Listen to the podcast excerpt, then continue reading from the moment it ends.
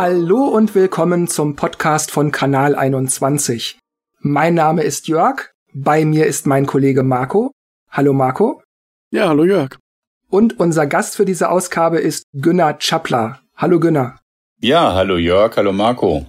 Du bist Lehrer an der Friedrich-Wilhelm-Murnau Gesamtschule in Bielefeld-Stieghorst. Wann und warum bist du damals Lehrer geworden? Ich war fertig ausgebildeter Lehrer 1995. War ich 35 Jahre alt, da habe ich den ersten Lehrerjob angenommen. Ich habe vorher ganz viele andere Sachen gemacht. Ich habe musikalische Früherziehung betrieben, ich habe eben Theater gespielt, ich war in Bands aktiv. Das war also so parallel zu meinem Studium, beziehungsweise damit hatte ich mein Studium auch finanziert und meine Familie, die ich mittlerweile hatte. Nach der Theorie in der Uni die ich allerdings auch schon immer möglichst praktisch angegangen bin, wollte ich dann einfach auch in die Praxis gehen in der Schule und auch, das war der andere Aspekt, endlich mal vernünftig bezahlt werden. du sagtest, du bist die Theorie praktisch angegangen. Wie geht das? Also wenn andere Leute sich äh, sehr stark in die Bibliothek begeben haben, um irgendwas zu lernen, habe ich immer nach Möglichkeit Praxisfelder gesucht und versucht dort dann meine Prüfungsleistung auch hinzukriegen. Insofern war auch meine Prüfung eine fachpraktische Prüfung letztendlich. Aber als äh, erste Staatsexamenprüfung bin ich auf die Bühne gegangen. Das war also ein Teil meiner Examensarbeit und das symbolisiert so ein bisschen, was mir Spaß gemacht hat im Studium. Also immer wenn es um Praxis ging, hat es mir Spaß gemacht. Mhm. Was unterrichtest du denn? Ich habe studiert Musik- und Sozialwissenschaften mhm. und äh, habe an meiner ersten Schule tatsächlich auch Sozialwissenschaften unterrichtet, weil es das da als Fach gab in der Sekundarstufe 1. Und jetzt an der Gesamtschule gibt's in der Sekundarstufe 1 nicht das Fach Sozialwissenschaften. Da unterrichte ich Gesellschaftslehre und Musik. Mit dem Wechsel zur Gesamtschule habe ich dann aber mein ja, meinen Nebenberuf, also diese Schauspielerei, auch nochmal nutzen können, um Darstellen und Gestalten, was an der Gesamtschule ein Hauptfach ist, unterrichten zu können. Du sagtest jetzt, dass du von der Realschule auf die Gesamtschule gewechselt bist. Einfach jetzt, weil es opportun war oder war das eine bewusste Entscheidung? Nee, das war eine ganz bewusste Entscheidung. Ich habe das so empfunden, dass die Konkurrenz der Gymnasien oder der ähm, konfessionellen Gesamtschulen, also die es äh, in der Nachbarschaft gab, dass die dazu führte, dass es eigentlich so, ein, so eine Restschule ist, die Gesamtschule. Und das fand ich schade. Jetzt ist aber doch ein Kritikpunkt an der Gesamtschule, dass da gar nicht mal die Schwächeren gefördert werden, sondern dass die zurückgehalten werden, dass da also im Prinzip alles über einen Kamm geschoren wird Siehst du das auch so? Ich glaube nicht, dass sich Gesamtschule an den Schwächeren orientiert. Wir haben ja mittlerweile seit einigen Jahren die zentralen Abschlussprüfungen und daran orientiert sich alles. Insofern kann ich das, was du jetzt gerade gesagt hast, nicht so bestätigen, dass sich das an den Schwächsten orientiert. Was sind denn deine typischen Aufgaben als Lehrer, also abgesehen von mehreren Stunden Unterricht in der Woche? Mein Alltag sieht so aus, dass ich mir äh, zum einen Gedanken über Unterrichtsvorbereitung mache. Zum anderen bin ich aber auch im Lehrerrat tätig. Ich mache mir also Gedanken über die Erlasslage und wie unsere Schulleitung mit Erlassen umgeht. Läuft das alles richtig? Ich gucke mir dann auch an, welche Lehrer in Schwierigkeiten kommen oder ähm, an uns als Lehrerrat wenden. Also es ist so ein Teil. Das zweite ist so eine Beratungslehrertätigkeit. Mir liegen eben auch die Kinder sehr am Herzen, die halt äh, aufgrund anderer Probleme sich nicht um das Problem Schule ausreichend kümmern können. Wenn also in der Familie oder im Freundeskreis äh, so krasse Probleme vorherrschen, dass die Kinder sich gar nicht mehr um Leistung, um Lernen kümmern können, dann können diese Schülerinnen und Schüler, zumindest in einem Jahrgang, im sechsten Jahrgang, an mich überwiesen werden von den Klassenlehrerinnen und Klassenlehrern, überwiesen in Anführungszeichen. Also die Schüler äh, bekommen dann in kleinen Gruppen 20 Stunden Input von mir oder ich beschäftige mich dann eben auf andere Art und Weise mit den Schülern, als es im Unterricht möglich wäre. Ja, und ansonsten halt Unterrichtsvorbereitung, Klassenarbeiten, Klassenarbeiten korrigieren, sowas ist so Alltag. Was gehört denn alles zu den Unterrichtsvorbereitungen? Nimmst du da einfach nur ein paar Bücher und Ordner aus dem Schrank und dann bist du damit durch? Nein. Es gibt Kolleginnen und Kollegen, die sind einfach gut sortiert.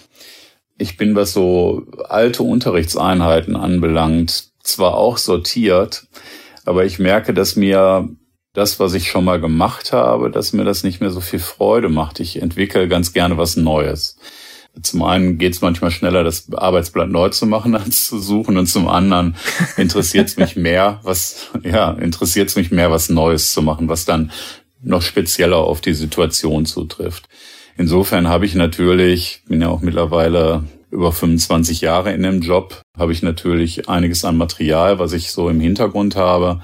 Aber gerade im Fach Darstellen und Gestalten ist es so, dass ich doch immer wieder neu versuche, Sachen zu erfinden, weil die dann von mir aus frischer kommen und weil die äh, besser auf die Schülerinnen und Schüler zutreffen.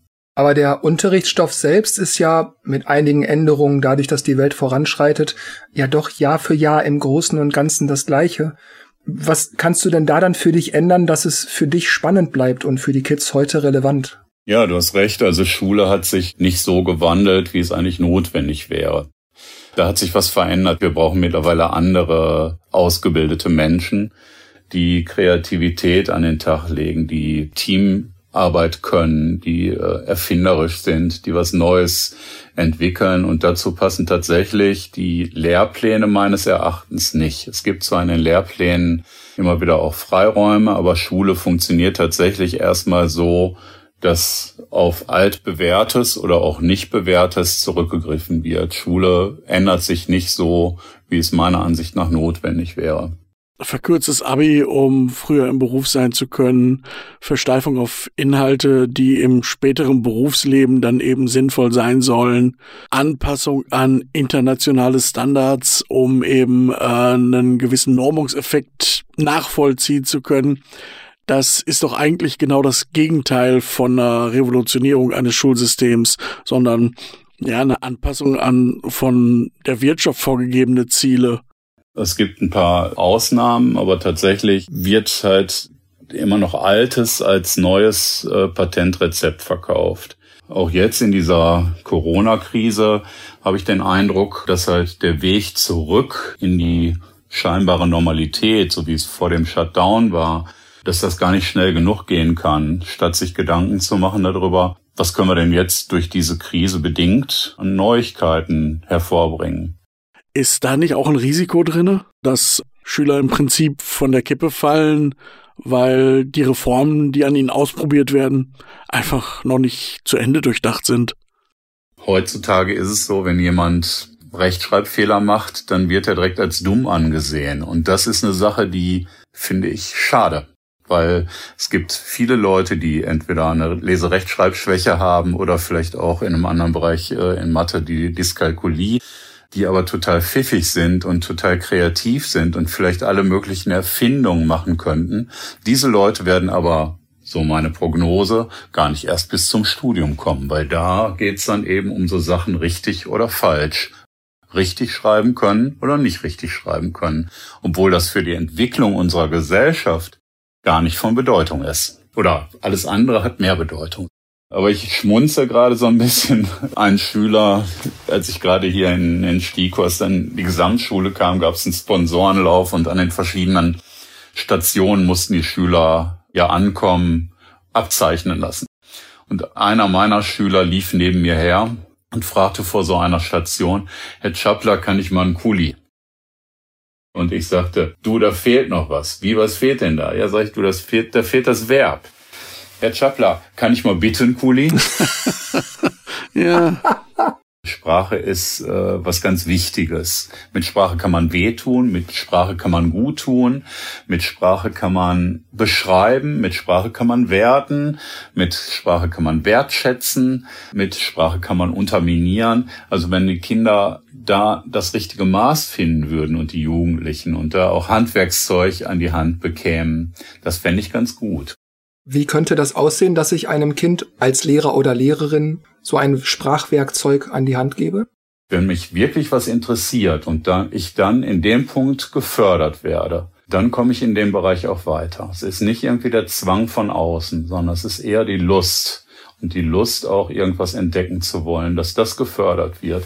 Und das finde ich, das sind so Sachen, ähm, dass Leute in ihrem Ich gestärkt werden müssen, dass eben ihre Kreativität, ihre Freundlichkeit, ihre Umsicht und ihr Einfühlungsvermögen, dass sowas gestärkt werden muss. Wenn man das hat und Lesen und Vorlesen oder, oder sowas nicht mit Angst verbunden ist, weil man ja, wenn man das nicht kann, man über eine Zensur bestraft wird. Wenn man so da dran geht, über so eine Ich-Stärkung, dann glaube ich, findet auch mehr Lesen statt. Aber in der Schule ist es so, dass wir es immer noch gewohnt sind, mit Noten abzustrafen, abzuurteilen. Und Noten, schlechte Noten erzeugen Angst und auch gute Noten erzeugen letztendlich Angst, weil man kriegt die ja nicht immer. Aber ich höre bei dir jetzt schon tendenziell so eine Art Kritik an der Schule vielleicht nicht, aber am Schulsystem, wie wir das hier in Deutschland haben, raus, weil Schule ist ja Zwang, auch wenn man vielleicht gerne hingeht, man muss hingehen. Unterricht ist Zwang, das heißt, wenn ich keinen Bock auf Deutschunterricht habe, muss ich das trotzdem machen, auch wenn ich vielleicht mehr Bock auf Mathe hätte. So gesehen ist das doch dann eigentlich ein Problem, wenn ein Kind in die Schule gehen muss. Ja, es ist ein Problem, wenn es gehen muss. Es wäre kein Problem, wenn es gehen wollte. Man kann jetzt auch nicht von meinen Schülern hier an meiner Schule sagen, die gehen nicht gerne zur Schule. Das stimmt nicht. Also gerade jetzt durch diese Schließung dass ganz viele Schülerinnen und Schüler gesagt haben, boah, ich freue mich endlich wieder zur Schule zu gehen. Eine Aussage war, ich werde nie mehr über Schule schimpfen. Ich, ich freue mich da schon drauf. Also in solchen Zeiten, wenn man das nicht hat, fällt einem ja auch auf, was man da hat. Ich meine, es wären irgendwie um die 60 Prozent der Schülerinnen, die da befragt wurden, die gesagt haben, ich freue mich auf meine Lehrer wo ich dachte, ach na endlich freut sich mal jemand wieder auf mich finde ich ganz gut. Manchmal ist es ja so, dass man auf was verzichten muss, um das wieder genießen zu können. Ich bin der Meinung, dass halt auch nach so einer Zeit wie jetzt oder in so einer Zeit wie jetzt es an der Zeit ist zu experimentieren. So das, was geschaffen wird, das sind formale Qualifikationen. Wir brauchen aber nicht nur formale Qualifikationen, sondern wir brauchen Persönlichkeitsförderung. Und wenn wir aber alles so machen, wie es immer gewesen ist und nur ganz kleine Stellschrauben versuchen zu verändern, dann wird sich meiner Ansicht nach das System nicht so verändern, wie wir es gerade in der heutigen Zeit brauchen. Hast du den Eindruck, dass die Eltern da viel mit zu tun haben, dass vielleicht Förderung oder Forderung fehlt dass vielleicht sogar kontraproduktiv gehandelt wird, indem man, ja, ja, der Lehrer kann dich sowieso nicht leiden, deshalb gibt er dir eine 5, dass dann also eher sowas geschürt wird oder gibt's da auch viel Einsicht? Wenn das Familienleben funktioniert, wenn die Kinder zu Hause Wertschätzung erfahren, wenn die Kinder einem Hobby nachgehen, was von den Eltern unterstützt wird, wenn die zu Hause erstmal schon ein sicheres Grundgefühl haben oder durch ihr Hobby ein sicheres Grundgefühl bekommen oder durch die Gruppe, in der sie noch sind, gehen die auch mit so einem sicheren Gefühl in die Schule und schaffen es trotz des, der Systemfehler, die es gibt, voranzukommen. Also manche Kinder sind von sich aus so gefestigt, dass die durch dieses System ganz gut durchkommen. Ich glaube, dass die meisten Leute im Industriemanagement oder in der Politik super ausgebildet sind in unseren Schulen, nach unseren bisherigen Maßstäben. Und trotzdem finden diese Leute mit diesen Standards, die in Schule, in Universität gelehrt wurden, sind diese Leute nicht in der Lage, unsere Welt so zu beeinflussen, dass halt Umweltfragen und die Beteiligungsfragen und die Migrationsfragen, dass die zufriedenstellend gelöst werden. Ich habe gerade überlegt, wie das so alles in meiner Schulzeit war und da fiel mir gerade, als ich so drüber nachdachte, auf, dass ich immer die am meisten mochte, die eher kumpelhaft waren, die gern mal ein Scherzchen machten oder die uns Dinge erlaubt haben, wie im Unterricht Kaugummi kauen dürfen. Im Gegensatz zu denen, die gesagt haben, Kaugummi ausspucken, es ist jetzt Unterricht. Da möchte ich jetzt auf die Frage hinaus, was für ein Lehrertyp erreicht es am besten, die Kinder zu erreichen? Ich glaube, man sollte auf keinen Fall der Pädagoge sein, der andere Kinder vor der Klasse vorführt. Und nichtsdestotrotz kann ich mir vorstellen, dass halt in der momentanen Unterrichtssituation, wo viele Lehrer aufgrund dessen, dass das System eigentlich nicht mehr passt, in ihren Unterrichtsalltagssituationen scheitern, dass denen manchmal nichts anderes mehr einfällt als das. Wichtig ist die Lehrerpersönlichkeit. Macht das Spaß? Steht er hinter dem, was er da gerade macht? Hat er selber Lust darauf? Das ist, glaube ich, der wichtigste Funke und da gibt's auch Untersuchungen, zum Beispiel in dem Buch Deutschland, deine Lehrer. Da wird geguckt, wie wichtig ist eigentlich das Schulsystem und wie wichtig ist die Lehrerpersönlichkeit. Und da wird gesehen, egal welches System, die Persönlichkeit des Lehrers, das Interesse des Lehrers, die Neugier, die es beim Lehrer gibt und das Wichtignehmen des einzelnen Schülers, der vor ihm sitzt. Die Wertschätzung, die von dem Lehrer ausgeht, das ist viel wichtiger als das System. Dass ich rausfinde, was ist denn eigentlich das, was dieser Schüler kann, in welchem Bereich kann ich den stärken ein Schüler, den ich vor Augen habe, der halt so im herkömmlichen Unterricht, wenn es um Texte ging, hat er sich nicht so besonders interessiert gezeigt.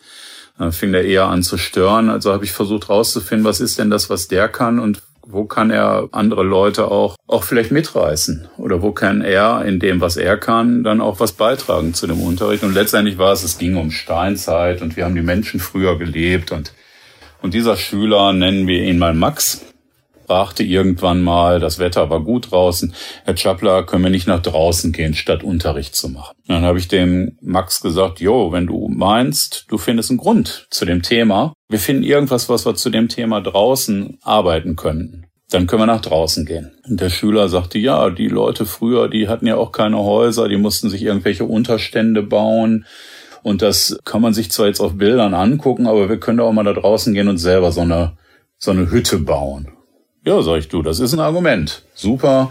Dann haben wir uns angeguckt, in welchen Stunden wir das machen könnten. Das ging nicht sofort, weil dafür brauchte man mehr als 60 Minuten.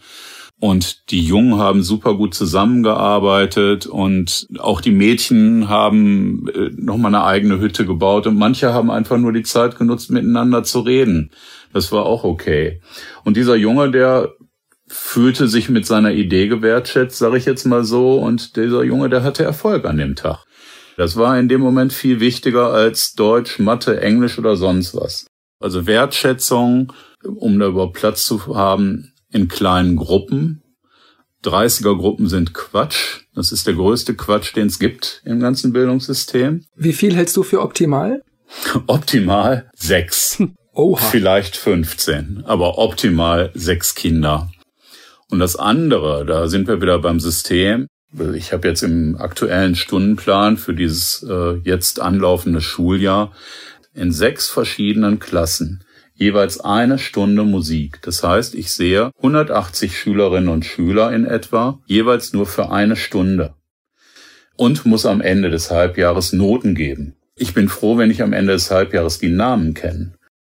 Würdest du dem zustimmen, dass die Aufmerksamkeitsspanne der Kids sich im Laufe der Jahre verringert hat, unter anderem auch durch die Nutzung von digitalen Medien, aber auch gerade in den 90ern und frühen 2000ern den Konsum durch Fernsehen und die dauernde Unterbrechung durch Werbung? Ja, empfinde ich so.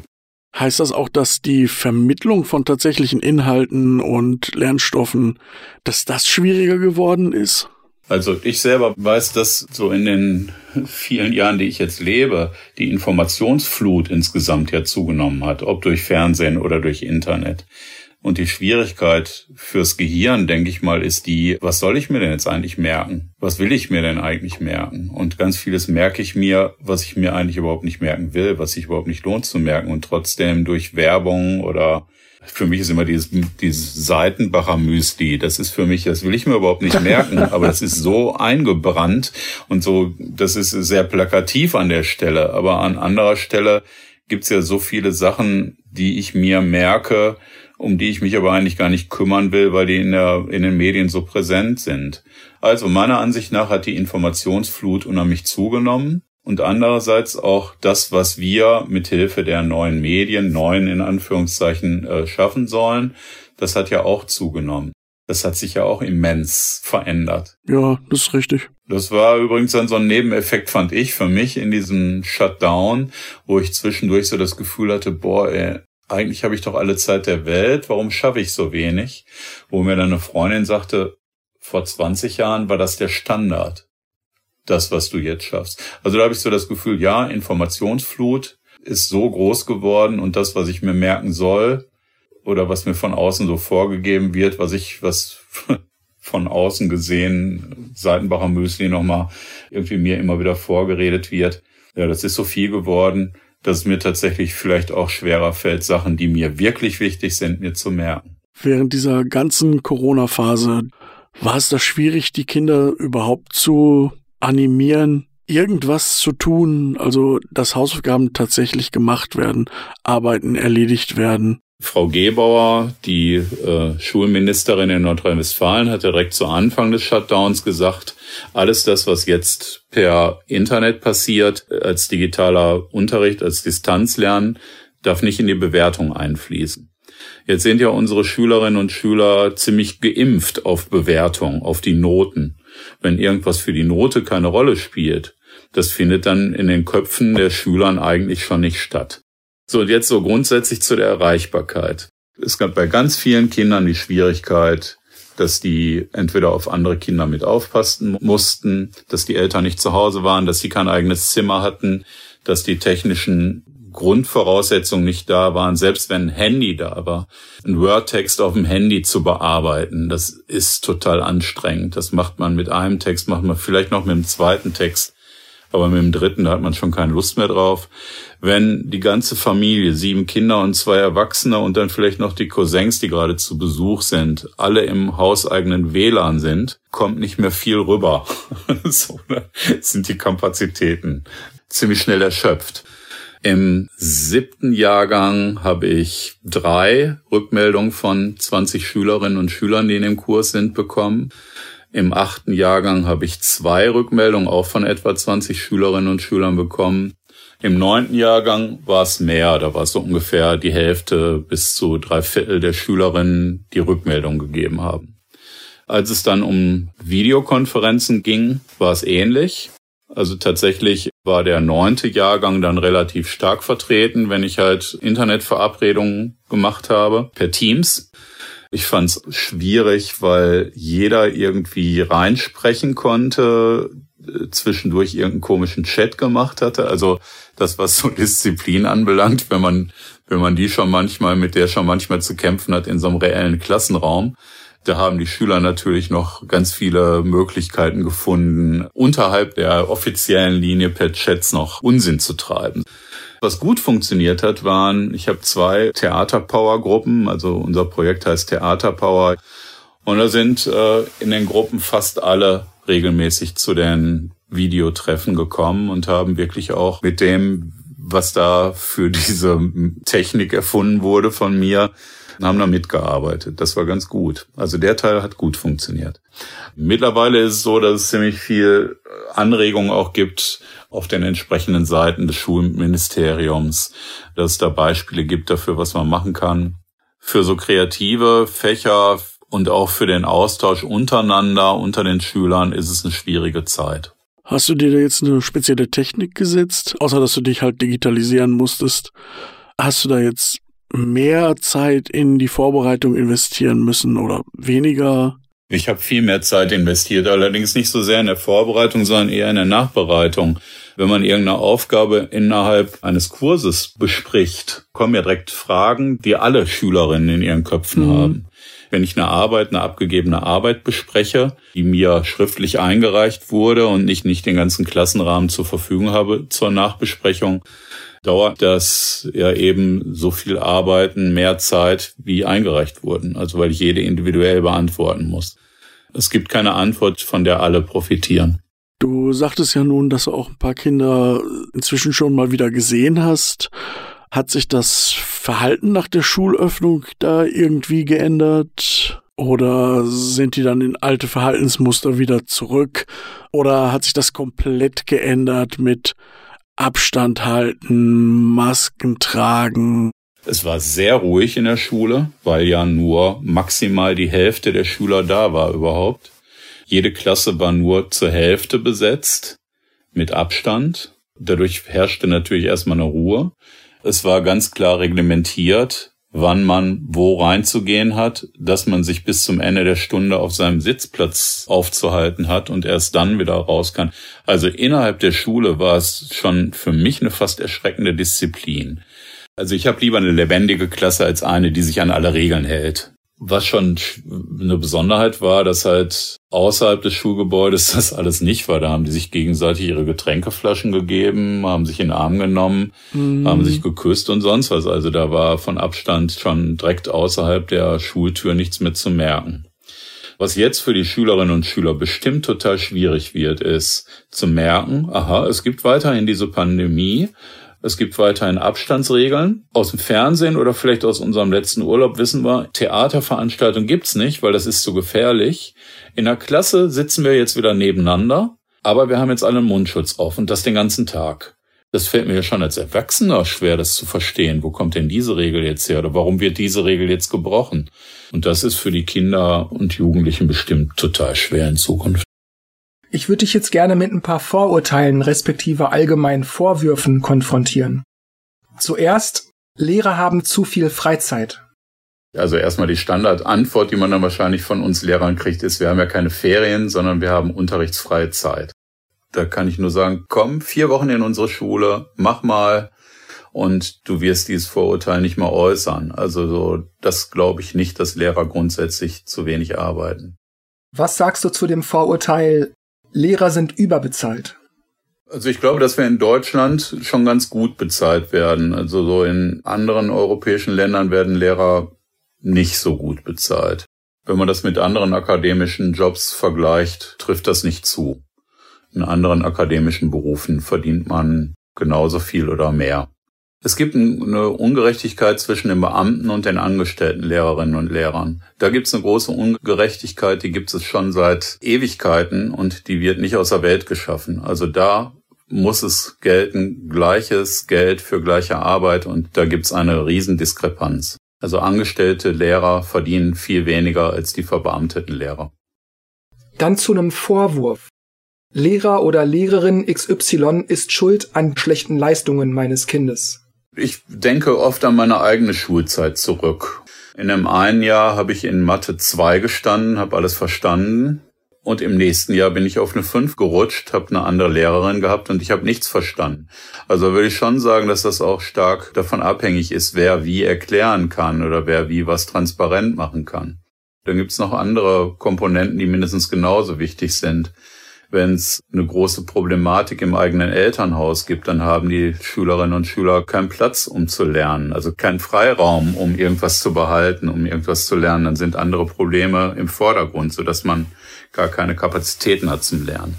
Das spielt mindestens genauso eine Rolle. Ich glaube nicht, dass der Lehrer schuld ist oder dass der Schüler schuld ist oder dass die Mutter oder der Vater schuld ist. Ich glaube, dass es immer mehrere Komponenten gibt, die dafür zuständig sind, ob irgendwas funktioniert oder nicht.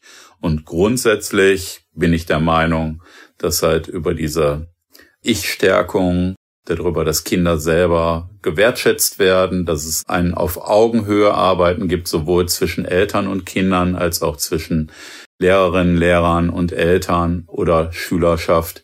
Also diese Augenhöhe und die gegenseitige Wertschätzung, dass das eine wichtige Grundlage ist, um überhaupt lernen zu können. Das war eigentlich ein ziemlich perfektes Schlusswort für diese Podcast-Ausgabe. Mir bleibt eigentlich auch nur noch mich bei dir zu bedanken für die Zeit, für die Teilnahme an diesem Gespräch und ich wünsche dir viel Erfolg in deinem Tun als Lehrer. Ja, ich tue das ebenfalls. Danke, dass ihr euch auch so viel Zeit genommen habt und vielen Dank für die spannenden Fragen. Tschüss. Tschüss, genau. Tschüss, auf bald.